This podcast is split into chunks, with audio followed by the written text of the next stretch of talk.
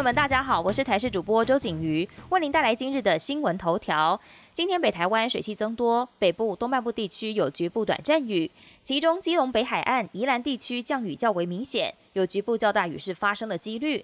其他地区多云到晴。温度方面，由于冷空气稍微减弱，白天气温也会逐渐回升。长庚医院最近公布日前做的混打研究结果，针对接种疫苗的六百八十三名员工做初步分析。发现 A Z 混打莫德纳间隔时间拉长，抗体就会降低。建议民众混打莫德纳不要隔太久，最好是选择八到十周。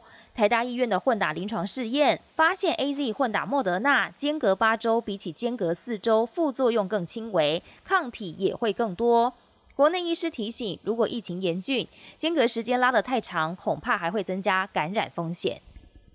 指挥中心日前表示，第二季新冠疫苗涵盖率达到六成，边境就有机会解封。目前国内二季涵盖率就快达到六成目标，不少学者专家却说，两季六成还不够，因为受到 Delta 病毒还有 Omicron 变异株的威胁，第二季涵盖率至少要来到八成，尤其六十五岁以上的高危险群，更要八成以上都要打完两剂，台湾才有解封的条件。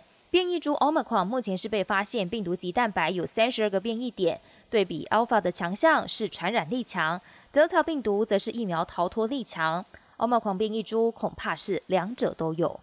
国际焦点来关心 Omicron 变异株快速蔓延，南非在四天之内就传出确诊人数翻了四倍。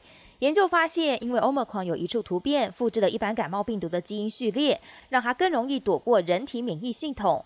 目前通报的 Omicron 病例大多是症状较轻，WHO 目前也没有接获相关死亡病例。南非的医师还说，Omicron 患者的咳嗽只在于喉咙，不是来自肺部深处，因此没有住院治疗的需要。印尼色梅鲁火山四号下午再度喷发，喷烟窜上一万多公尺高空，爆发力十足。受到烟尘遮蔽，天空一片黑漆漆，如同夜晚。目前至少一人死亡，四十一人严重灼伤，还有超过三百个家庭生活已经受到影响，被迫紧急避难。日本政府最近也完成修法，强制要求饲主和贩卖宠物的业者都必须替猫犬植入晶片，以解决每年有好几万只的猫犬遭到弃养、流浪在街头，衍生各种乱象。